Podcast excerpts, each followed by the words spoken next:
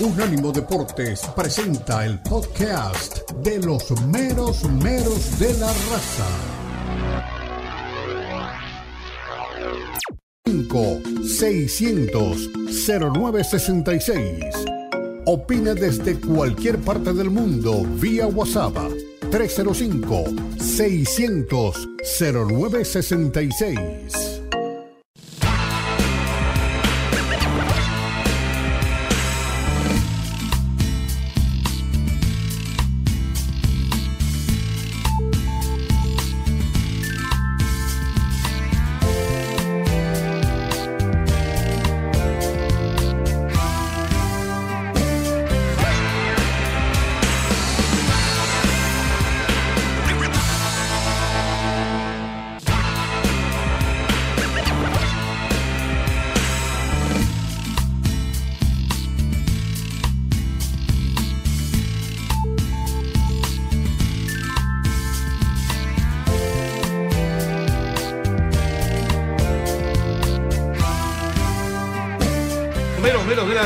Ahora con imagen también en unánimodeportes.com en todas sus plataformas. Hoy es eh, viernes 10 de febrero y mañana se juegan cosas importantes a nivel del fútbol mundial. El Real Madrid, el actual campeón del mundo, campeón también de la Champions y campeón de la Liga Española, pero muy lejos de estas últimas dos, va a tratar de reeditar el título de campeón del mundo y enfrente va a tener al Al Hilal, el equipo que dirige Ramón Ángel Díaz, un viejo conocido de Carleto Angelotti de la época de su pasaje por el fútbol italiano. Aquí toda la previa, vamos a hablar también, por supuesto, del fútbol mexicano, no era para menos, juegan los grandes, hay muchas novedades. El diablo busca arrancarle la cruz al potro. Sí, este fin de semana, si el equipo de Ambriz le gana al equipo de Gutiérrez, Cruz Azul saldrá a buscar nuevo entrenador. Por ahí se hablaba de la llegada de Paco Palencia, pero tiene enemigos deportivos dentro de la directiva y parece que no llega. El que sí está arribando en cualquier momento a las fronteras, Miguel Herrera, descartado para la selección nacional, sería el técnico de Tijuana, pero un pajarito me contó que si no se apuran, tal vez Cruz Azul se le va a cruzar a la máquina en el camino. El América, sí, el América abre el templo para que entren los rayos. Necaxa busca recuperar la fe en el Azteca. También juegan las Chivas. Pachuca con el Guille, un poco herido en su amor propio, recibe al rebaño. ¿Lo afectará esto al técnico uruguayo? ¿Le nacerá la típica rebeldía de los hombres celestes? Vamos a ver cómo reacciona su equipo. Tal vez intentará alejar las dudas goleando a las Chivas, ¿por qué no? Bueno, la designación del nuevo entrenador desató la polémica en el fútbol mexicano. Las formas están en tela de juicio. Martínez y Culebro, ambos los dos, dirigentes del fútbol mexicano, uno de Pachuca y el otro de Tigres, dicen que las formas no fueron las mejores. Pero además, el hombre felino le pasa factura a su entrenador. Simple y llanamente dijo, nosotros queremos tener gente comprometida. Se la dejó caer, ¿eh? De alguna manera al nuevo técnico tricolor, porque hay humo blanco en la federación. Diego Coca ha sido elegido por el comité de sabios de selecciones, de hombres que saben tanto de fútbol. Bueno, vamos a decir la verdad. Eh, TV Azteca, el grupo Legui, fueron los que más eh, realmente tensaron la cuerda y terminaron llevando la decisión para su lado. La pregunta, primero que nada hay que ir a una aseveración. Esto lo dijo Lalo Leal el 19 de diciembre después de terminada la Copa del Mundo. Diego Coca tiene las condiciones para ser el técnico del Tri y puede llegar a ser el técnico tricolor. Bueno, acertó mi querido Lalo para aquellos que a veces son descreídos. Nuestro queridísimo amigo y relator Omar Orlando Salazar presente. Bienvenido, don Omar. ¿Qué futuro le augura a la selección mexicana de la mano de Diego Coca? ¿Cómo le va? ¿Qué tal, poeta? El saludo para usted, para Lalo de nuevo, para toda la audiencia. ¡Qué tragedia, eh! Por audio y por video. Eh, sí, me dijeron que poniéndose un, saco van a ¿Está listo para la misa? Sí. ¿Paga qué? van a pagar más si uno se pone saco. Dije, listo. Es muy larga, es muy larga la frase. Pagar, con eso alcanza. Siga. Eh, bueno, mire, sobre su pregunta, yo creo que Y vuelvo y le digo, tal cual como se lo manifestaba para la gente que nos seguía en el primer segmento, la primera hora.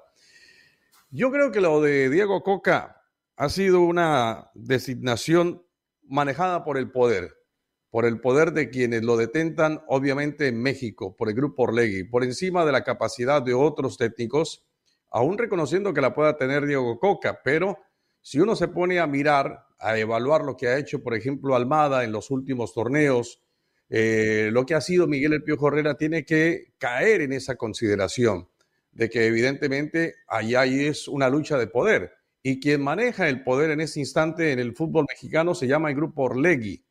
Y sobre la designación de Diego Coca ya entrando meramente en el terreno, en lo que tiene que ver con el campo, a mí me parece que Diego Coca, siendo buen entrenador, todavía no tiene la suficiencia para ser el entrenador de la selección nacional.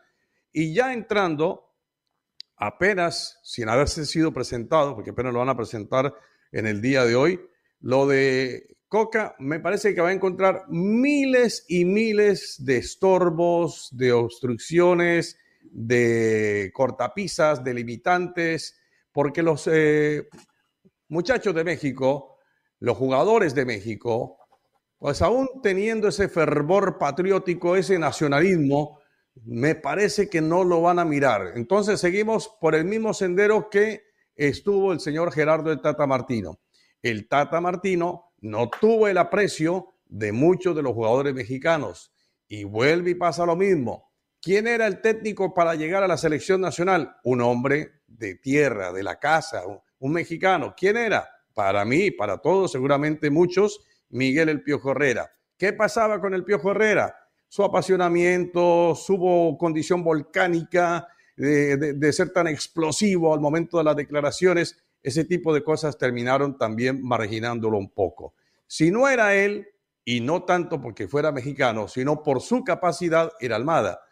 Entonces, no siendo Almada, detentándose el poder, vuelvo y digo, me parece que aquí lo que se manejó fue una confrontación de parte de los grupos más económicos más fuertes que tiene México. ¿Cuál es en este momento? El grupo Orlegui. Y por encima de eso no hay nada. Quien tiene el poder manda. Así de simple. Entonces, le llamaron al señor Diego Coca a Tigres, que no lo tenían en sus planes. Le preguntamos ahora a Sergio si estaba de pronto por ahí alguna contemplación dentro de su contrato. Y no, no había ninguna cláusula donde se suponía que iba a ser llamado de la selección nacional. Entonces se lo arrancaron a fuerza de mucho poder, porque es el hombre que necesitamos, es el que conocemos. Diego Coca se queda con nosotros en la Selección Nacional de México. Gústele a quien le guste y si no, pues váyase a llorar a la iglesia. Así de simple. Muy bien. Como bien decía usted, nuestro queridísimo Sergio Treviño, hermano de los caminos del fútbol y de la vida, eh, hombre que trabaja para la cadena Fox en México y que está en Monterrey, nos decía un par de cosas que nosotros no manejábamos. Una es de que el grupo Bragarnik va a tomar de alguna manera mucho poder dentro de la selección, eh, porque Diego Coca es manejado por Bragarnik. Pero, ¿sabe qué? Nos prometieron montones de cosas. Nos prometieron los cambios, yo se lo decía, le dieron a tole con el dedo. La prensa pedía todos los cambios que ellos enumeraron. Por ejemplo, reducir los extranjeros, redujeron uno solo. Crear un comité de notables para elegir el técnico de la selección. Crearon un comité que son notables desde el punto de vista económico y son bastante ignorantes desde el punto de vista futbolístico. Pedían un director de selecciones, por ejemplo, como el caso de Marcelo Bielsa. Le terminaron poniendo a Ares de Parga. O sea, todo lo que se pedía se hizo, pero se volvió a hacer mal. Y no voy a poner esto dentro de lo que se volvió a hacer mal en nombre de Diego Coca porque le tengo mucho respeto y admiración como entrenador y lo creo una gran persona pero sí me parece estar situado hace 8 o 12 años atrás, cada vez que se inicia un proceso hablando de las mismas cosas. El técnico es extranjero, la prensa pedía un técnico nacional, eh, el técnico va a asumir realmente después de que lo elige un comité de gente que de fútbol no sabe mucho, pero ahora volvemos a hablar del tema naturalizado, porque Bragani maneja una cantidad de jugadores que juegan en México con posibilidad de nacionalizarse. A mí me parece un déjà vu. A mí me parece que aquí no ha mejorado nada, por lo menos en las formas de manejar las cosas. Nuestro queridísimo Lalo Leal, el hombre que acertó quién era el técnico Y voy a decir una cosa, ¿eh? no estoy en desacuerdo en que el nombre sea Diego Coca, estoy en desacuerdo en todo el entorno que formaron alrededor, el manoseo que hubo de tanta gente y de la forma que se manejaron. Mi querido Lalo, una vez más, felicidades porque usted, primero que nadie, el día 19 de diciembre nos dijo, todavía estando en Qatar nosotros, de que el técnico va a ser Diego Coca. Adelante. Bien vestido. ¿eh? Muchas gracias, mi querido Leo, mi querido Mar. la del tri. La del tri, que de la mano de Diego Coca, todos la vuelta vamos a dar el quinto partido. Olvídense del quinto partido. El quinto partido ya es historia, eso no nos importa. De la mano de Diego Coca, México será campeón del mundo en el 2026. Así me en El, en el 2026 con Diego Coca. Si logró el milagro del Atlas ¿Qué no va a poder hacer con Santi Jiménez? ¿Qué no va a poder hacer con Luis Chávez, con Marcelo Flores, con Diego Laines? Una gran selección vamos a tener de cara al Mundial que se va a celebrar en nuestra casa, en México, lindo y querido. Tenemos entrenador Diego Coca llega al banquillo del Tri y la afición rojinegra lo está felicitando y deseándole todo el éxito en esta su nueva gestión. Efectivamente, el ambiente no es el óptimo, muchos ya daban Almada, muchos ya daban a Miguel El Piojo Herrera, pero esto es político. Esto es político, esto es de poderes y hoy por hoy dirían allá en Miami, there is new sheriff in town. Habemos nuevo sheriff. Y ese sheriff es el pistolero Alejandro Iraragorri, el nuevo mandamás del fútbol mexicano. Ese güey dice, aquí mis pistolas truenan, cabrón. Se hace lo que yo digo. Y puso a Diego Coca. Ahora, vamos a tocar ese tema, ¿eh? porque una vez más no fue una decisión futbolística, sino como viene usted enumerado, una lucha de poderes que ganó Narragorri. Pero ¿cómo le quedó el ojo a la gente de Televisa? ¿Cómo le quedó el ojo a los Martínez? Lo vamos a analizar aquí después de la pausa. ¿Qué otra cosa puede ser esto? Que los meros meros de la raza, a través de unánimodeportes.com en todas sus plataformas para Estados Unidos y para el norte de México. En Europa, sí, está replicando nuestras ondas gercianas Catrino TV, el futuro de la comunicación europea para España para Gibraltar. 305-600-0966. Hoy tienen que mandar sus mensajes y opinar qué piensan de la designación de Diego Coca. Ya regresamos.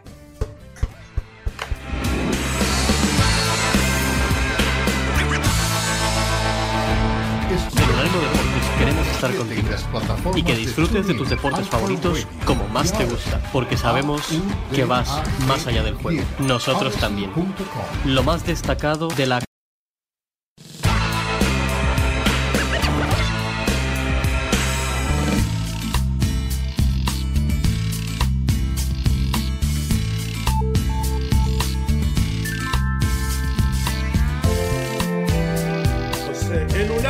Deportes Radio somos los meros meros de la raza. Estamos también en Catrino TV, presente en el continente europeo para Andalucía y para Gibraltar. Y se viene un proyecto de un programón en Andalucía. A lo mejor lo llamo algún día a ustedes para que opinen algo con todo el fútbol español, principalmente los equipos andaluces, a través de, de San Roque Radio y TV y todo lo que hay en Andalucía. Vamos a acabar hasta con el chiringuito, pero más adelante les voy a contar. Eh, los que van a acabar con todo son los dirigentes de la Federación Mexicana. Y yo pregunto, por ejemplo, nosotros inmediatamente pusimos eh, la voz de alerta.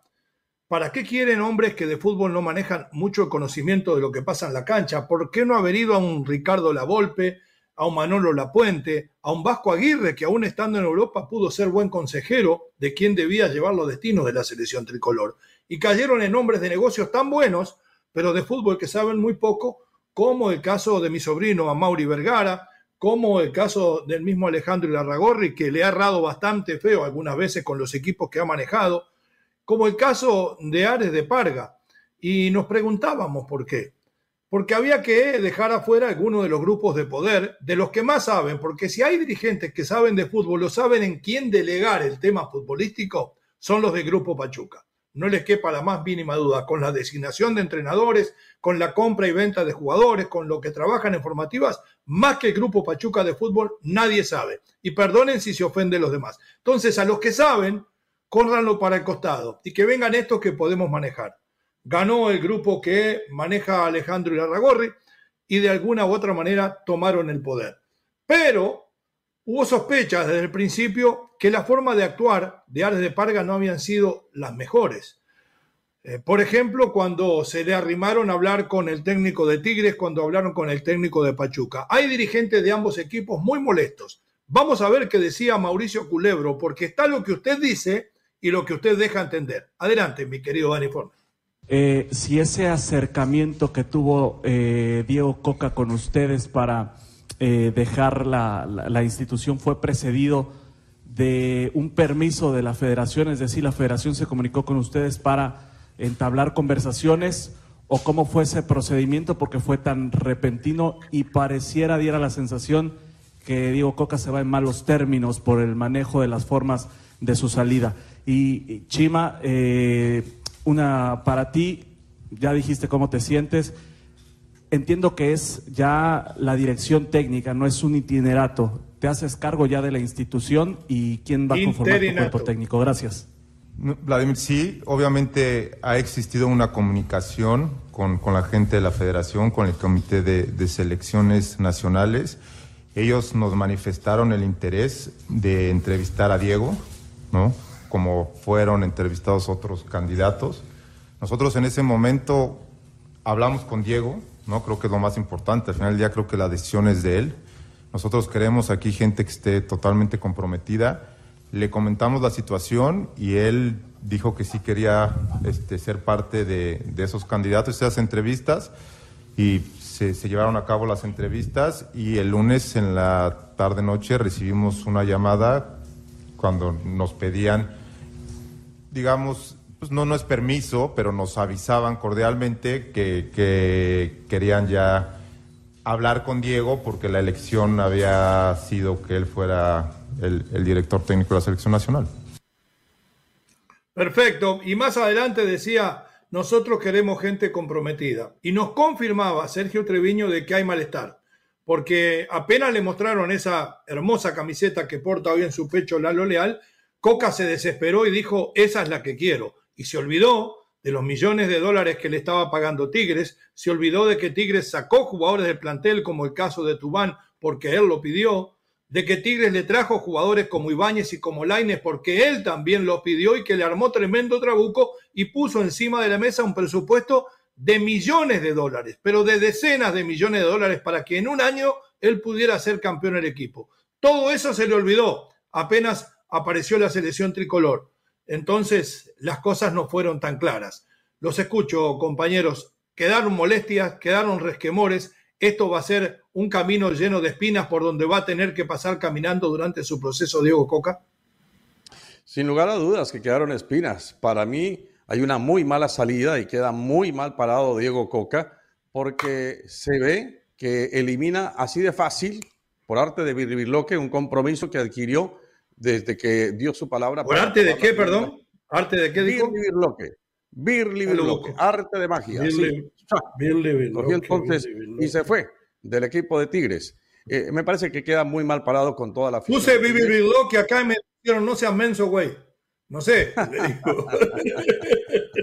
bueno, siga, Omar, siga, siga. Eh, bueno, pero mire, yo quisiera preguntar cuál es la evaluación que hacen los directivos de la Federación Mexicana de Fútbol, más allá del poder que puede tener el grupo Orlegui. Ok, perfecto. Pero, ¿cuál es la evaluación? pero no es poca cosa, ¿eh? No podemos obviar una vez más el poder y el dinero y la marmaja pasó por encima del fútbol.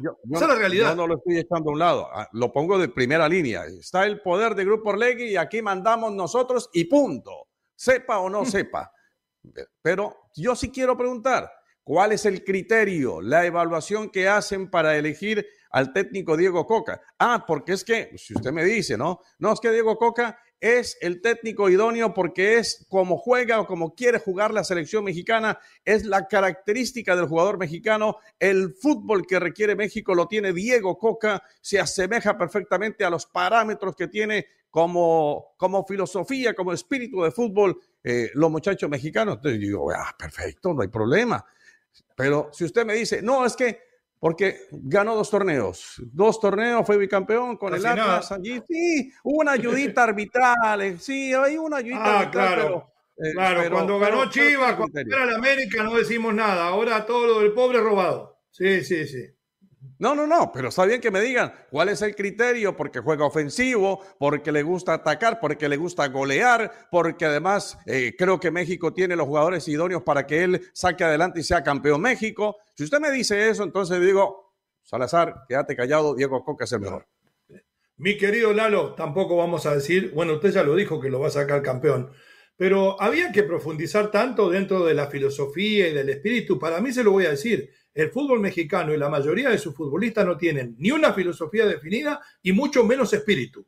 Aquellos que tienen espíritu son los que salieron a pelearla afuera y triunfaron, como el caso de Chucky, como el caso del Bebote. La mayoría, lamentablemente, son de un nivel pobre o mediocre. Y habrá alguno que otro bueno, pero tampoco nos vamos a poner con grandes exigencias de que tiene que venir Mourinho porque no está a la altura del plantel. Fue una buena decisión dejando de lado lo político de lo futbolístico, Lalo, porque yo tengo mi opinión que voy a dar en el próximo segmento. Lo escucho. Fue una gran decisión y ayer en una de esas noches de reflexión apunté lo siguiente. ¿Por qué la exclusión de Grupo Pachuca? agárrese, Omar, agárrese. Él apuntó anoche. Sí, ¿Por qué Almada, por qué Almada no va a dirigir a la selección mexicana? Esto definitivamente se, se deriva de que hicieron a un lado a Pachuca o también hay fuentes que dicen que Pachuca se hizo un lado se hizo un lado, no quiero saber nada de ustedes.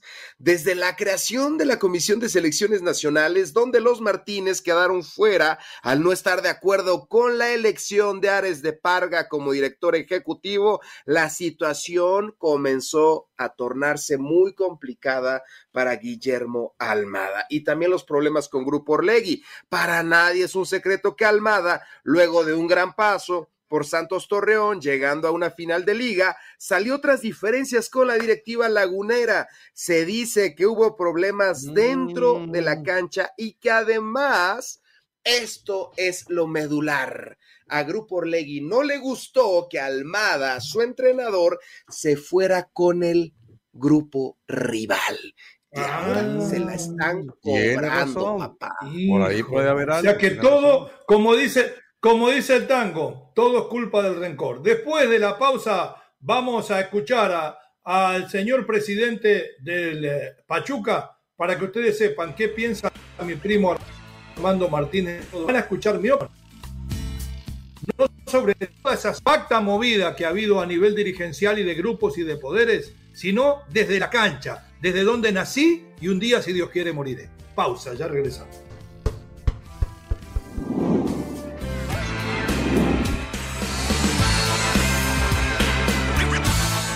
En Unánimo Deportes queremos estar contigo y que disfrutes de tus deportes favoritos como más te gusta.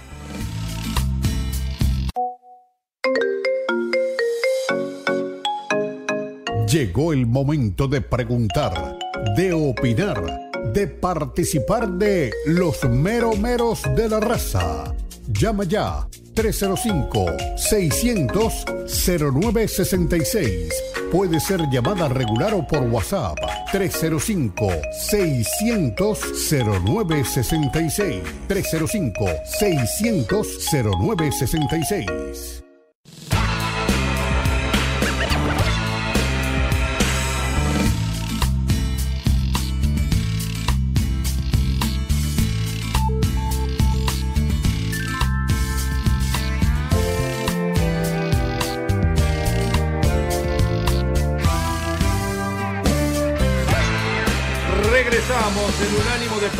Todas sus plataformas, en Catrino TV, somos los meros meros de la raza. Habló también Armando Martínez, presidente del Pachuca, el grupo que para mí trabaja mejor, no solamente en fuerzas básicas, en su universidad del fútbol, sino que tiene ojo para comprar y pericia para vender. No en vano, es la cantidad de jugadores que tiene en Europa. No son muchos, pero bien vendidos. A ver qué dice don Armando del tema de por qué dejaron tirado de última a Guillermo. Adelante. A mí me avisaron hoy. ¿De verdad? Hoy, hoy, hoy me avisaron y por eso digo que las formas no, no me gustaron porque pues, desde ayer... Yo Cortesía no, de no sé cuándo le eligieron, si ayer o antier, pero... Si ayer lo corrieron de Tigres. Yo creo que en el momento en que en que tenían que, en que tomaron su decisión, pues en ese momento tenían que haber informado a todos los que participaban, ¿eh? este, pues porque así debe de ser, ¿no? ¿Eh? Eh, por, porque ¿Y, así, y así quién, deben quién, ser las cosas y las ¿quién formas. te habló, ¿no? Armando? Me habló Rodrigo. ¿Y qué, qué- y qué te dijo? más que yo. ¿Ya sabes? No. Me, me dijo, no, no, me dijo que, que la decisión la habían tomado y, y que había estado la votación este, algo dividida, creo, y, y que hab- habían llegado a un consenso de que iba a ser Diego Coca, ¿no? Entonces, pues, le dije que estaba bien y qué bueno, qué bueno por, por Diego, lo felicito, que qué mal por las formas. Me dijo que, que sí, que, que lo disculpara, que no sabe qué sucedió, Yo me quedé un poquito este, con, con esa duda. eh, o- o- disculpa en qué sentido de cómo No, se es pareció una disculpa en, en que se haya este, colado al- al- a los medios de información en el aspecto deportivo que lo fuimos descuidando a lo mejor todos los todos los dueños, ¿no? Entonces, parte de esa propuesta que teníamos era precisamente la de Marcelo Bielsa, que él podía llegar a, hacer una reestructura importante en toda la cuestión deportiva, no nada más de la federación y de la selección, sino también podía abarcar a- además a los clubes eh, en cuestiones de capacitación, en cuestiones de visoría, en cuestiones de análisis, en cuestiones de preparación. Todos sabemos que, que Marcelo es un cuate preparadísimo y muy desordenado. Bueno, Y hasta por ahí nomás. La palabra que- de Armando Martínez, gentileza de TUDN, presidente del Pachuca. Y Lalo tocaba realmente hace un rato prácticamente la punta del iceberg de la verdad. El tema es que Pachuca se retira o no entra nunca en este comité de selecciones cuando propone que el director de las mismas sea Marcelo Bielsa y le dicen que no y optan por Rodrigo Ares de Parga. ¿Y quiere que diga la verdad? Estoy de acuerdo con ese paso que dio el Pachuca, de dar un paso al costado. Porque ustedes saben los reparos que tengo de Bielsa como estratega, pero saben el alto concepto que tengo de él como profesional del fútbol, formador, disciplinado, ordenado, actualizado. Está más en condiciones de ser un docente que un entrenador. Le hubiera hecho una escuela dentro de la misma Federación de Técnicos de Juveniles que usted no se puede imaginar. Creo que en esa erraron el paso. Pero después que Pachuca se baja, ahora no puede protestar. Si no se quisieron estar dentro del comité, no lo van a llamar para preguntar qué es lo que piensa. Están afuera. O sea que o una cosa o la otra.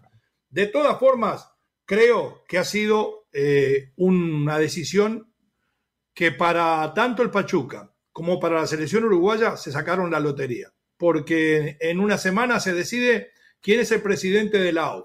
Si es el mismo que está ahora, seguirá Diego Alonso. Si cambia de dirección, el técnico de la selección uruguaya será Guillermo Armada. Y si no, seguirá dirigiendo al Pachuca. Ahora le voy a dar mi punto de vista, obviando toda la parte política, la parte de la lucha de poderes para meternos dentro del fútbol. El señor Diego Coca está realmente apto y preparado para dirigir la selección mexicana, sin ningún lugar a dudas. Y lo ha demostrado en su carrera. Debemos de respetar y no empecemos a medir quién tiene un campeonato más un campeonato menos, porque fue campeón con Racing, que es casi un imposible en la Argentina. Fue campeón dos veces de corrido con el equipo del Atlas. Y me hablan de que es un técnico bastante defensivo. Bueno, si usted va a lo que es la cintura táctica y para cinco hombres en el fondo, puede ser. Pero si usted tiene la posibilidad de elegir a los jugadores, a los mejores jugadores mexicanos y armarlo a su antojo, a mí me parece que esa línea de cinco, adelantando dos laterales volantes, se puede emparentar bastante con lo que en su momento hizo la Volpe. Tres en el fondo, cinco hombres en la mitad de la cancha, dos puntas, adelanta 10, 15 metros el equipo y ya está jugando un fútbol propositivo. Entonces no hagamos tanto drama de que es ultra defensivo, sí, ganó contragolpeando el campeonato y como bien dice Omar, a lo mejor con alguna ayuda, porque todos ganan con alguna ayuda. Pero el hombre está preparado, está apto. Es un hombre educado, que sabe manejarse con los medios, que sabe manejarse con los jugadores. ¿Por qué vamos a decir que los otros tenían mucho más preparación? Y saben que quedan dos amigos míos fuera de esta película. Almada es tremendo entrenador. Miguel Herrera ya demostró que puede con la selección. Pero por razones políticas y porque tienen algunos peros quedaron afuera. Entonces tengo que remitirme a la persona de Diego Coca. Sí, está preparado, lo puede hacer y no lo va a hacer mejor o peor de lo que le podían haber hecho los demás. La verdad sigue pasando por los jugadores del fútbol mexicano, por los jugadores nacidos en México, donde hay tres o cuatro de muy buen nivel que inclusive están en Europa y donde los demás siguen siendo medio pelo. Ese es el problema, por ahí pasa. Omar, Lalo, los escucho. Sí, yo coincido con, su apreciación en el sentido de que el técnico ¿Está preparado? Sí, de acuerdo. ¿Tiene capacidad? ¿Tiene conocimiento? Pues yo no lo puedo desconocer. Eso es entrar en un terreno absolutamente de, estupidez. Me parece que eh, el técnico seguramente que lo que ha conseguido lo ha conseguido merced, lo, lo ha conseguido merced a su capacitación.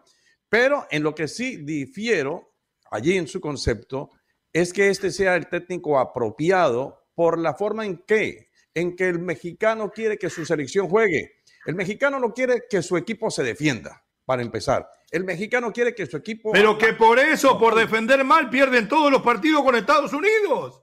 Por ahí pasa el secreto. Primero hay que tener el cero en el arco, hay que estar seguro atrás, Omar. Después hay que pensar en lo de adelante. De, eso no me cabe la menor duda que hay que tener el cero en arco, pero si usted me habla de un planteamiento táctico tal cual como lo describió, para mí es un equipo ultra defensivo como lo hemos visto muchas veces. El, planteamiento táctico nunca determina si usted es ofensivo o es un tipo que ataca. El lugar donde usted para su primera línea de confrontación es la que demuestra si ataca o defiende. Cuidado. Bueno, Puede jugar con tres o cinco en el fondo y, ser ofensivo.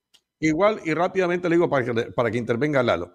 Eh, me parece que las formas como se manejó el tema de Diego Coca está mal, mal tomado, mal hecho. Eso estamos de acuerdo, en eso estamos de acuerdo. El, señor Martínez, además dice que fue una, eh, una decisión eh, dividida y después habla de que al final hubo consenso. Entonces, si fue dividida, no hubo consenso porque consenso es Pero ya tocamos el tema político y lo han tocado las 7000 televisoras que gastan tiempo al pedo este, en, estos canales, porque no hablan de fútbol. Y yo lo quiero traer a la cancha y usted se me va al vestidor. En la cancha está bien tomada la decisión.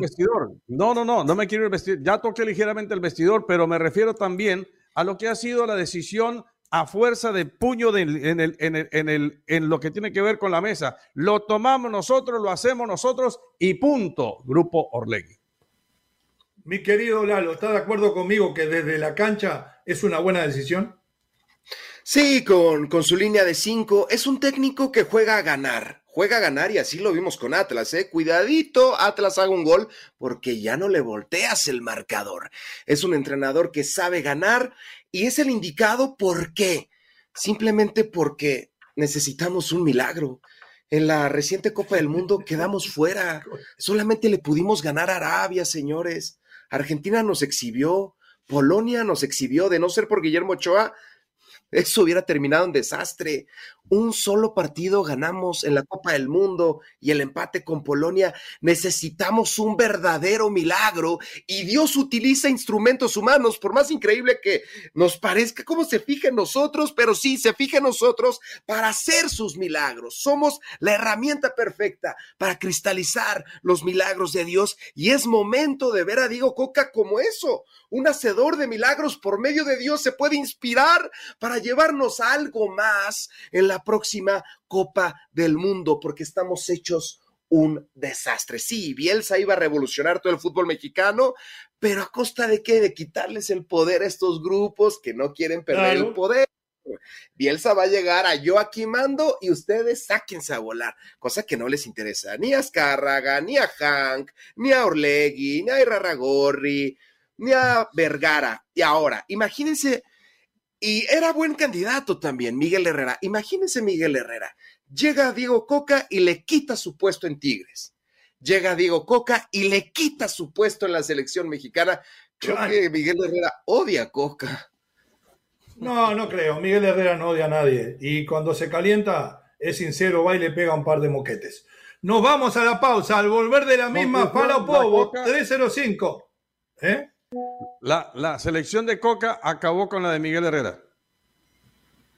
No creo, no creo. Va a ser una selección buena la de Coca también. Y sabe que me gusta que nadie esté de acuerdo. 305-600-0966. Después, no se suban a la cocaneta, ¿eh? Ya estamos con Lalo montado. Ah, ahora ya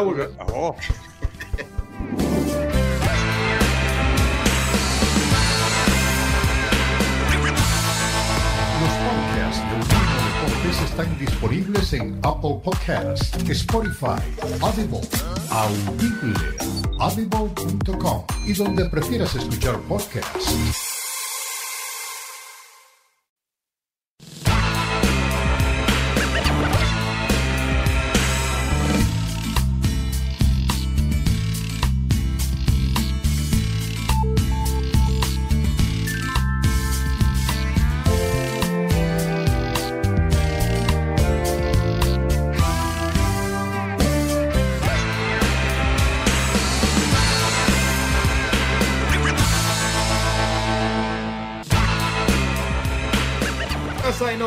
Delaware porque allá está mi colega, sí, entrenador de fútbol, entrenador de high school en Delaware, para contarnos su perspectiva sobre el nuevo entrenador de la selección mexicana. José, bienvenido, ¿cómo le va? ¿Qué novedades nos trae? ¿Cuál es su opinión sobre el tema? Qué gusto tenerlo aquí. Gracias, gracias, Leo. Este, mira, esa es una realidad que, en México no tenemos talento como para, para soñar con algo. No hay forma. Entonces, no importa el técnico. Ahora, yo con estos nuevos directivos, yo me los imagino entrando al vestidor a llamarles la atención a los jugadores después de que pierdan un partido importante. Tienen muy mala reputación estos señores, los dos que van a tomar el mando.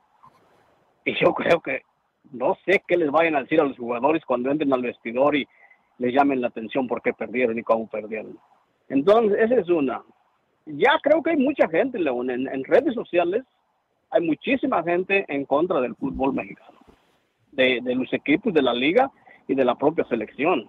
Entonces, para mí, creo que lleva una, va, va en una bajada que yo no sé cuándo vaya a parar, pero yo creo que la, el apoyo que se le daba aquí en los Estados Unidos a la selección, yo creo que eso va a cambiar y van a perder el negocio porque en redes sociales hay muchísima gente, muchísima gente protestando y hablando y diciendo no hay que sopor- no hay que apoyar a esto y ya, ya, ya, ya, ya se terminó porque no ofrecen este, no ofrecen nada. Entonces yo creo que esto sí va a cambiar, como a los equipos, como a la selección. Sí, porque ha sido muy fiel, principalmente el público mexicano de los Estados Unidos con la selección, pero ya deben estar un poco cansados. José, mucho éxito con su equipo de high school. También sabemos que está a cargo de todos los campos deportivos. Siga haciendo billete, que a eso vinimos. ¿eh? Bendiciones para usted y su familia. Gracias igualmente, pásenla bien. Bien, ahí estaba José Delaware, un ejemplo de lo que hacen los latinos en este país. Vamos a ir entonces. ¿Tiene algún mensaje de audio, Dani, o vamos a la lectura? Vamos con los audios. Vamos con los audios. Hola, hola, mis meros meros, ¿cómo están?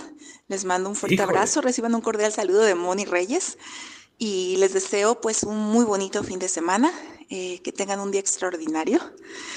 Y pues en cuanto a lo de Diego Coca, pues ya se veía venir. Eh, esto va en picada.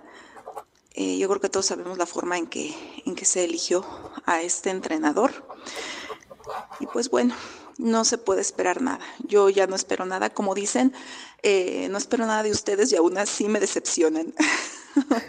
Pero en fin, bueno, que tengan un muy bonito Gracias. fin de semana. Eh, ya saben que me encanta cerrar mi semana con ustedes, escuchándolos, es un verdadero placer. Y les mando muchos, muchos abrazos. Mi tío Leo. Felicidades, Orlando, sobrina. Mi guapo Lalo Leal.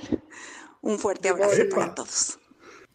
Muy bien, y a esto que dice la sobrina, que sabe muchísimo de fútbol y de cómo se manejan las cosas, esto, una decisión bien tomada en manos de gente que no está calificada, parece ser nefasta. No se lo creen por más que Coca sea un buen entrena- entrenador, porque la contra que tienen con los dirigentes, con la forma que se toman las eh, decisiones, va a ir contra Diego Coca, lamentablemente, y solo lo va a arreglar de la única forma que se arreglan las cosas en el fútbol, ganando. Adelante, mi querido Dani. Buenos días, saludos de amigo Carlos Ochoa.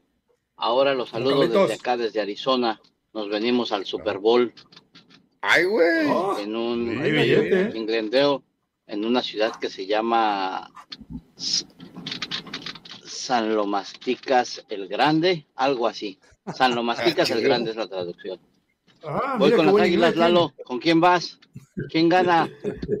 Hablan del Super Bowl, señores. Ya dejen la Federación Mexicana. Ahora viene. Ahora, ¿qué, quieren? ¿Qué nos extraña? Viene nos enojamos?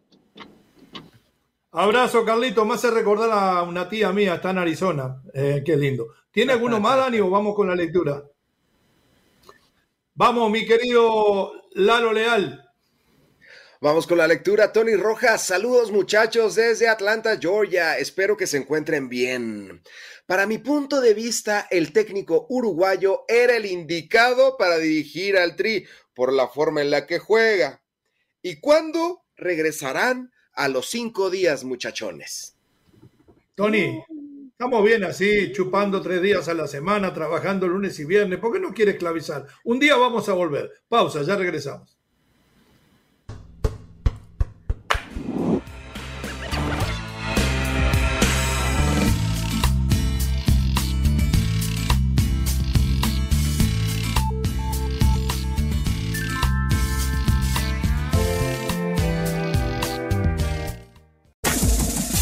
Este fue el podcast de los meros meros de la raza, una producción de Unánimo Deportes.